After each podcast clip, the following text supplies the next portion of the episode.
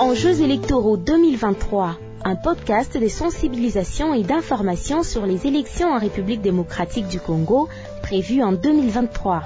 Enjeux électoraux 2023 vous est présenté par Junior Ngandou. Madame Dorcas Chika, bonjour. Bonjour. Vous êtes présidente provinciale de l'ONG Rien sans les femmes. Pourquoi Rien sans les femmes? Merci beaucoup, Monsieur Junior. Quelle est la raison du nom Rien sans les femmes? C'est simple.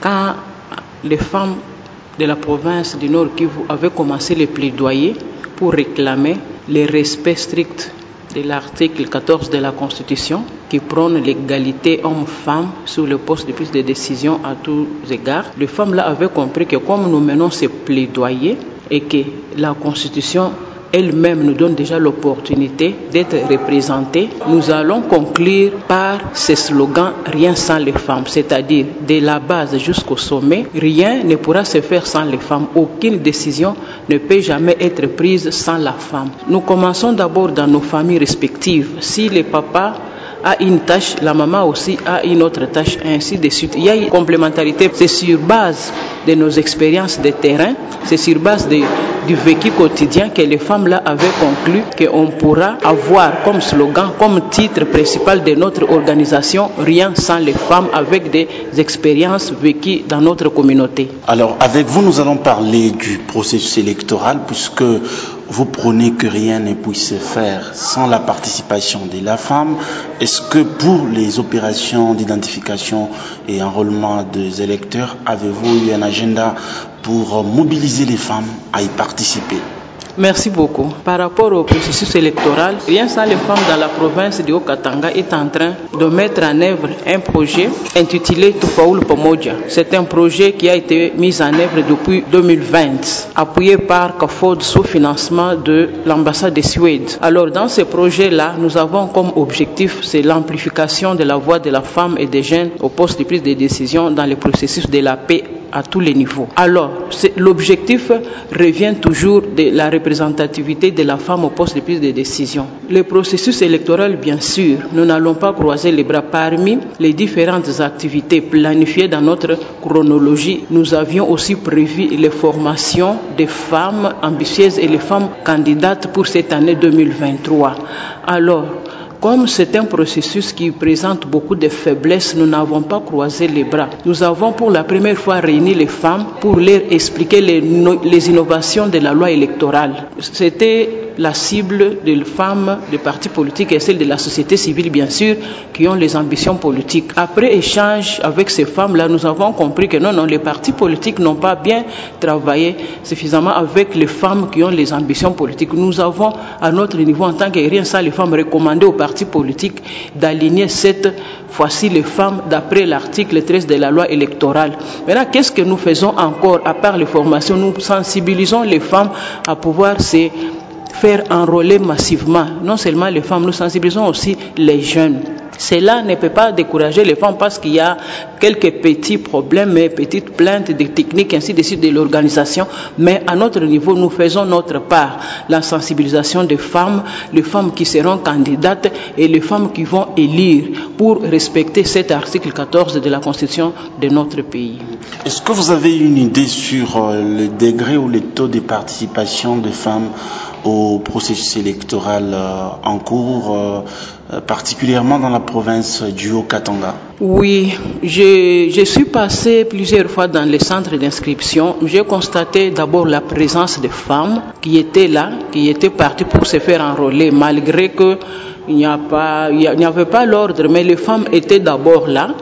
C'est un bon signe, c'est déjà une avancée. Le fait là de quitter chez elles pour aller au centre, c'est déjà une avancée. Cela nous avait beaucoup encouragé. Nous, on avait profité encore une fois de plus pour les sensibiliser que non, non, ne croisez pas les bras, attendez, tout le monde sera servi. Et s'il faut ajouter quelques jours par rapport au délai, on pourra toujours ajouter quelques, quelques jours. Et puis la thématique élection des cadres de concertation avait aussi initié un, programme de plaidoyer auprès de la CENI pour un peu respecter la présence des femmes enceintes, aussi les femmes vieilles dans des centres d'inscription pour qu'elles qu se fassent enrôler. Mais néanmoins, les femmes sont engagées pour se faire enrôler. Mais au niveau provincial, le taux est encore trop bas. Parce que ça se bouscule un peu, c'est violent, les femmes, tu vois, elles préfèrent la paix, les calmes, ainsi de suite, mais il y a déjà un engagement là de se faire enrôler et à notre niveau, le travail continue. Vous écoutez en Jeux électoraux 2023 un podcast de l'association à Barrière d'essai. Est-ce qu'il y a des avancées de la loi sur euh, la représentativité des femmes, surtout pour les prochaines élections? Oui, bien sûr. Quand vous lisez l'article 13 de la loi électorale, là on recommande aux partis politiques d'aligner 50% de femmes et 50% d'hommes. C'est déjà une avancée. Dans un pays comme la RDC, c'est un pays du tiers-monde. Nous devons d'abord nous en approprier, approprier prendre avec considération, avec beaucoup de sérieux, cette disposition-là, là où on recommande, on oblige aux partis politiques d'aligner les femmes. Mais cela n'est pas suffisant parce que la loi dit qu'au cas où les partis politiques n'aligneraient pas les 50% de femmes, le parti pourra payer une caution. Mais cela n'est pas suffisant parce que le travail, le grand travail reste à faire.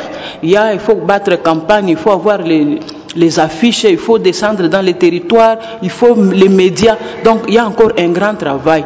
Maintenant, cette disposition-là, nous nous sommes dit que les femmes se mettent ensemble pour maximiser cette disposition-là, que les femmes se mettent au travail. En politique, on ne donne pas les cadeaux. Il faut se faire violence, il faut se battre, il faut aussi avoir un bon apport. Et surtout chercher à occuper les postes là stratégiques faut pas seulement être président de Ligue des de, de, femmes, tu es présidente de Ligue de la femme. Et après, qu'est-ce que tu vas devenir? Tu vois que ce sont des, des erreurs commises au sein des partis politiques que nous sommes en train de corriger quand on est ensemble avec eux lors des, des échanges ou lors des sensibilisations, formations. On essaie un peu de dire aux femmes que non, non, cette fois-ci, occuper les, les, les postes là stratégiques. Quand il faut maintenant euh, aligner les femmes, qu'on puisse aussi tenir compte de ta position au sein du parti. Et peut-être pour terminer, Madame Dorcas, je rappelle que vous êtes présidente provinciale de Rien sans les femmes dans la province du Haut-Katanga. Euh, les élections approchent, c'est dans quelques mois. Quelles sont les stratégies que vous avez prises pour que les femmes puissent gagner quand même beaucoup de sièges comparativement aux élections passées? Le grand travail qu'on peut faire avec les femmes, c'est les pousser à voir, à fidéliser l'électorat. Gagner les élections, on ne peut pas compter d'abord sur l'argent.